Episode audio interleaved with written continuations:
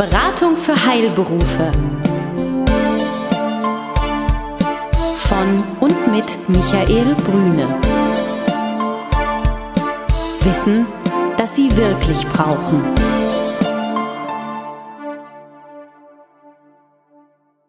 Sehr geehrte Damen und Herren, seien Sie herzlich willkommen zur nächsten Ausgabe des Podcasts der Beratung für Heilberufe. Mein Name ist Michael Brüne und ich darf heute zu Gast sein bei Herrn Sedlacek, Dietmar Sedlacek, Geschäftsführer der SPS Steuerberatung in Berlin, ganz im Herzen von Berlin. Sie werden ein paar Nebengeräusche hören, das darf ich Ihnen versprechen, weil wir hier am Bülowplatz sitzen. Herzlich willkommen, Herr Sedlacek, oder ich darf mich bei Ihnen bedanken, dass ich bei Ihnen sein darf. Ja, sehr gerne. Herzlich willkommen bei uns. Dankeschön. Ja, vielleicht sind Sie so lieb und sagen ein paar Worte zu sich selber, Herr Sedlacek. Das wäre ganz gut, einfach zur Einleitung, denn Sie haben einen Schwerpunkt auf die Heilberufe, sonst wären wir ja nicht bei Ihnen, also einen Schwerpunkt auf die Heilberufe gelegt. Und vielleicht noch mal ein paar Gedanken dazu. Was machen Sie? Ja, sehr gerne. Also wir sind eine Rechtsanwalts- und Steuerberatungsgesellschaft, spezialisiert auf die Beratung von Heilberufen, also Ärzte, Zahnärzte, Pflegedienste und äh, nicht akademische Heilberufe. Ich selbst bin äh, Fachanwalt für Medizinrecht und war lange Jahre leitender Beamter in der Finanzverwaltung, also sprich habe auf der anderen Seite die Steuern festgesetzt, die ich jetzt bekämpfe. Aha. Mhm, okay. Heute haben wir uns ein Thema vorgenommen, über das Sie auch publiziert haben. Das Thema heißt Praxisnachfolge. Ja, das ist ein ganz spannendes Thema. Vielleicht steigen wir gleich mal da rein. Das ist ja, was viele heute bewegt, äh, die Praxisnachfolge. Wie mache ich das richtig? Finde ich einen Nachfolger? Wie macht man das eigentlich? Ein bunter Strauß von Fragen, der sich eben ergibt. Vielleicht fangen wir einfach mal so mit der Motivation an zur Praxisnachfolge. Was sind so die typischen Gründe? Einmal ist natürlich das Alter, was uns sofort einfällt. Aber was gibt es noch so an Fragestellungen, wenn jemand sagt, ich mag jetzt nicht mehr? Also Hauptgrund ist natürlich das Alter, dass also altersbedingt man die Tätigkeit äh, aufgeben oder zurückfahren möchte. Daneben gibt es aber auch persönlich private Lebensumstände wie beispielsweise Erkrankungen, die zur Berufsunfähigkeit führen oder in Einzelfällen eben auch familiäre Ereignisse wie Scheidung und ähnliches, die dazu führen, dass man die Praxistätigkeit als niedergelassener Arzt aufgibt. Schwerpunkt ist aber nach wie vor die Abgabe aufgrund von Altersgründen. Mhm. Da gibt es ja verschiedene Möglichkeiten, wie man das machen kann. Die beleuchten wir gleich nochmal. Jetzt immer die Frage, kann man sowas planen? Weil viele sagen ja, naja, das kommt dann irgendwie so, das, was weiß ich, 60., 62. oder wann man sich auch immer entscheidet, abzugeben. Kann man das planen und sollte man das planen? Also altersbedingte Abgaben kann man natürlich planen, weil es nicht überraschend ist, dass man irgendwann in einem Alter ist, in dem man nicht mehr arbeiten kann oder nicht mehr möchte. Bei einschneidenden Lebensereignissen wie Arbeitsunfähigkeit aufgrund Erkrankungen ist natürlich eine Planung nicht möglich. Ja. Wenn man sich mit dem Gedanken trägt, seine Praxis abzugeben, ist eine Vorlaufzeit von drei bis fünf Jahren. Ich wiederhole das mal, weil viele da also wirklich erstaunt sind, von drei bis fünf Jahren durchaus sinnvoll und hilfreich. Mhm. Das bedeutet aber auch, ich sag mal, wir könnten ja jederzeit es kann ja immer etwas passieren im Leben. Wir sollten immer gewahr sein, dass eine Abgabe auch kurzfristig bevorstehen kann, sodass es vielleicht gut ist, seine Werkzeuge und seine Praxis immer up-to-date zu halten. Ja, ist immer ganz wichtig. Das ist ja nicht nur aus abgabetechnischen Gründen wichtig, sondern als Unternehmer, der der niedergelassene Arzt ja auch ist, sollte man eigentlich über die rechtliche und wirtschaftliche Situation seiner Praxis stets informiert sein, die Unterlagen griffbereit haben und auch die Unterlagen für die Steuererklärung, also sprich ja. die Belege für die Buchhaltung, zeitnah beim Steuerberater einreichen. Wir erleben es immer wieder, nicht bei uns in der Mandantschaft, aber wenn wir Mandate übernehmen oder nur die Praxisabgabe rechtlich begleiten, dass beispielsweise für das abgelaufene Kalenderjahr, also wir reden jetzt über 2014, noch nicht ein einziger Beleg beim Steuerberater ist. Das ist natürlich gerade bei unvorhergesehenen Praxisabgaben, aber auch bei geplanten Praxisabgaben ein Zustand, der die Verhandlungen mit den potenziellen Käufern und die Einschätzung des Wertes der Praxis extrem erschwert. Also es geht einmal darum, die Praxis auf Vordermann zu haben und parallel aber auch die Daten, die dazu gehören, ajour zu haben, damit man aussagefähig ist. Jetzt sagen Sie, drei bis fünf Jahre braucht man Vorlauf. Warum braucht man so lange? Na, drei bis fünf Jahre, weil man vielleicht äh, nach langen Jahren in der Praxis ein bisschen abgestumpft ist, betriebsblind wird und die Praxis selbstverständlich mit eigenen Augen sieht. Es ist also durchaus sinnvoll, fünf Jahre vor einer geplanten Abgabe vielleicht durch einen externen Berater die Praxis mal äh, begutachten zu lassen, also äh, sowohl die Zahlen wie auch die Räume und sich Gedanken darüber zu machen, wie die Praxis aufgestellt sein soll, wenn ein potenzieller Erwerber die Praxis übernimmt. Also in meinen Abgeberseminaren höre ich häufig so Aussagen wie, ich habe in den letzten Jahren schon mal meine Tätigkeit etwas zurückgefahren, weil altersbedingt ich nicht mehr so viel arbeiten möchte.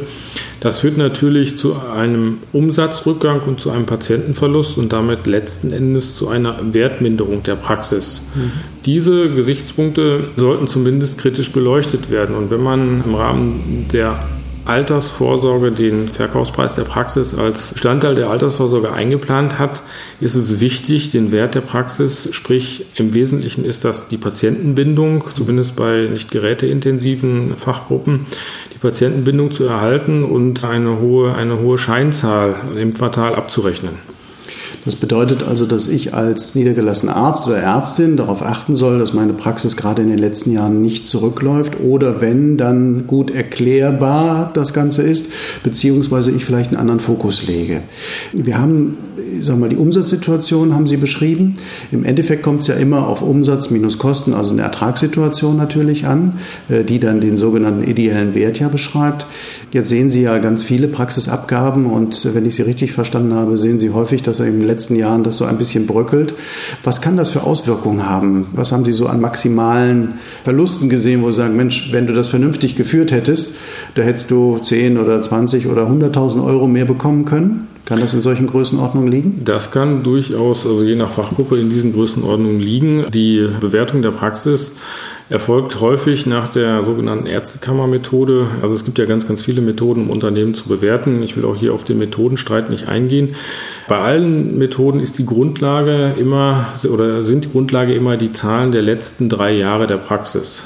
Und wenn also der Umsatz und damit meistens auch der Gewinn im Rahmen einer reduzierten Tätigkeit zurückgeht, ist natürlich die Ausgangsbasis für die Ermittlung des Praxiswertes wesentlich niedriger, als wenn der Praxisinhaber bis zum letzten Tag voll durchzieht. Mhm. So, man gerät dann in die Situation, dass man dem potenziellen Übernehmer die Chancen darstellen muss, und äh, es ist aber immer der Situation ausgesetzt, dass der potenzielle Erwerber natürlich die Chancen nicht auf den Zahlen der letzten drei Jahre ablesen kann, sondern man sehr viel stärker auf die Prognose gehen muss, äh, wenn der abgebende Arzt durchgezogen hat und den Umsatz gehalten hat und den Gewinn gehalten hat, kann man einem potenziellen Erwerber sehr viel leichter klar machen, dass er mit dieser Praxis sehr viel Geld verdienen kann und dass entsprechend hohe Werte auch bei der Kaufpreiszahlung zu realisieren sind. Mhm.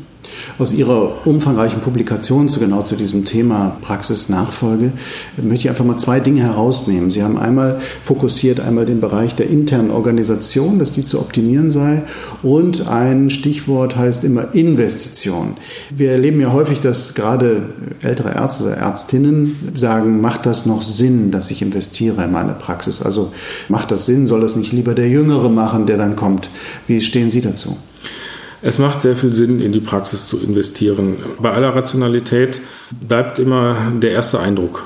Und wenn, wenn ich es zugespitzt sagen darf, wenn der äh, Bewerber bei der Praxisbesichtigung in ein medizintechnischen Museum eintritt, dann ist es sehr schwer, ihm zu vermitteln, dass das ein zukunftsgewandtes und ertragreiches Unternehmen sein kann.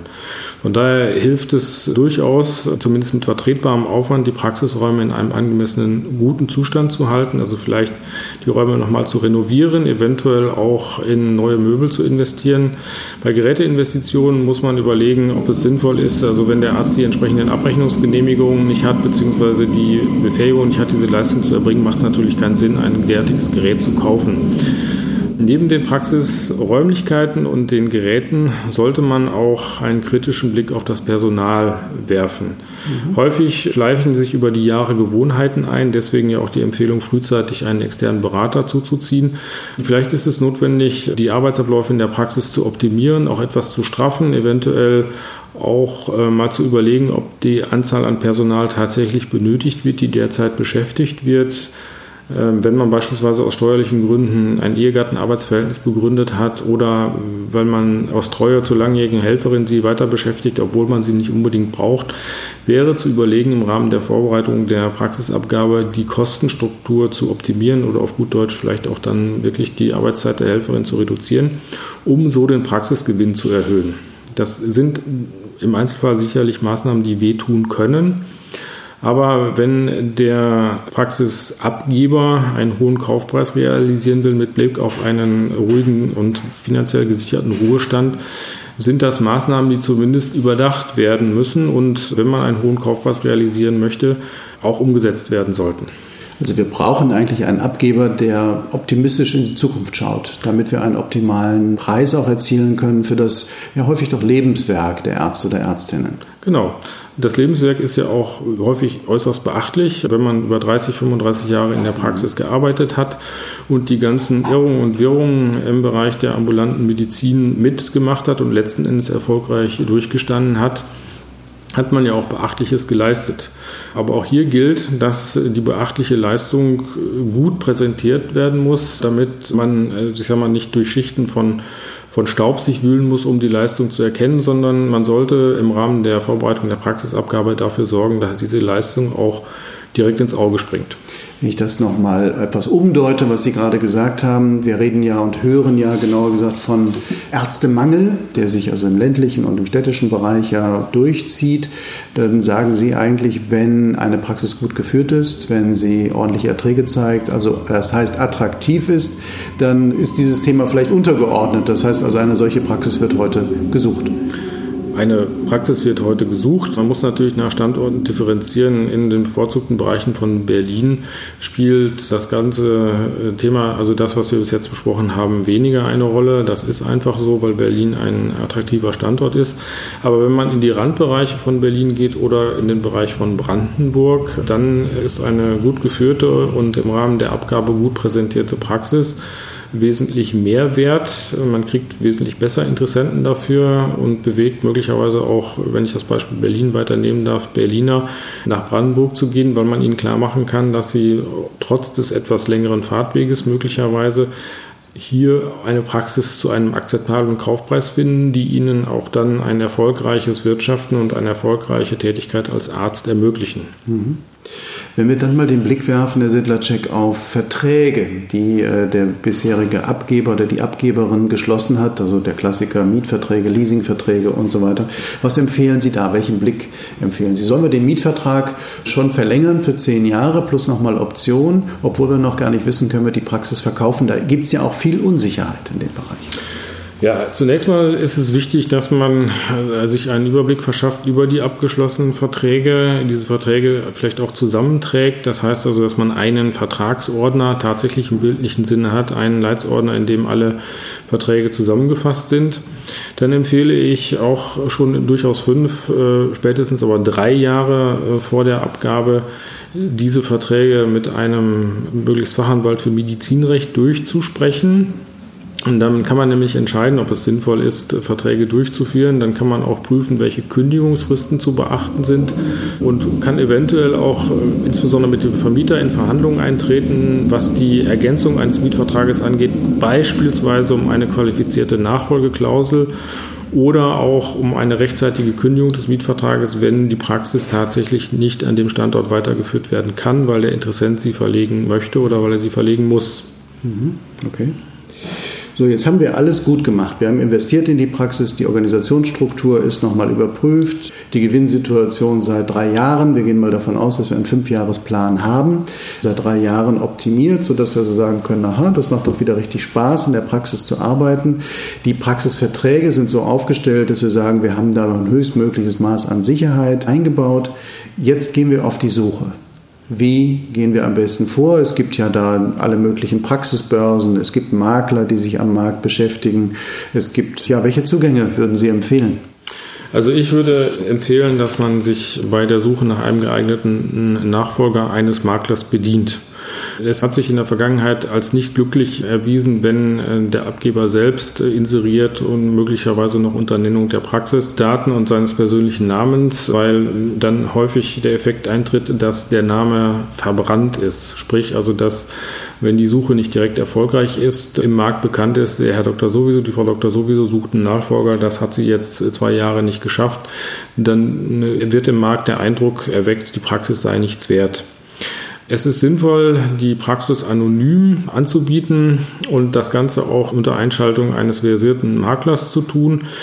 Das vermeidet, dass der Name zu sehr in die Öffentlichkeit gerät. Das vermeidet Unsicherheit bei den Mitarbeitern und vor allen Dingen auch bei den Patienten. Wenn äh, der Makler die Praxisabgabe gut vorbereitet hat, gibt es also eine Ertragsvorschau, die zunächst mal auch anonymisiert an die Interessenten gegeben werden kann. Die weist auf Basis der Zahlen der Vergangenheit eben aus äh, die Prognose auf, was man mit der Praxis verdienen kann, sodass ein potenzieller Erwerber sehr schnell erkennen kann, welche Chancen in dieser Praxis liegen. Mhm. Und dann geht das Ganze an den Markt und dann kommt es zu den ersten Kontakten mit den möglichen Übernehmern.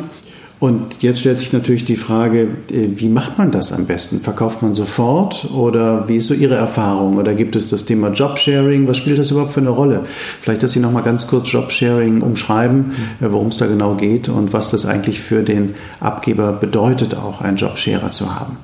Ja, das will ich gerne tun. Also das Thema Jobsharing abstrakt bedeutet, dass auf einer Zulassung zwei Ärzte arbeiten.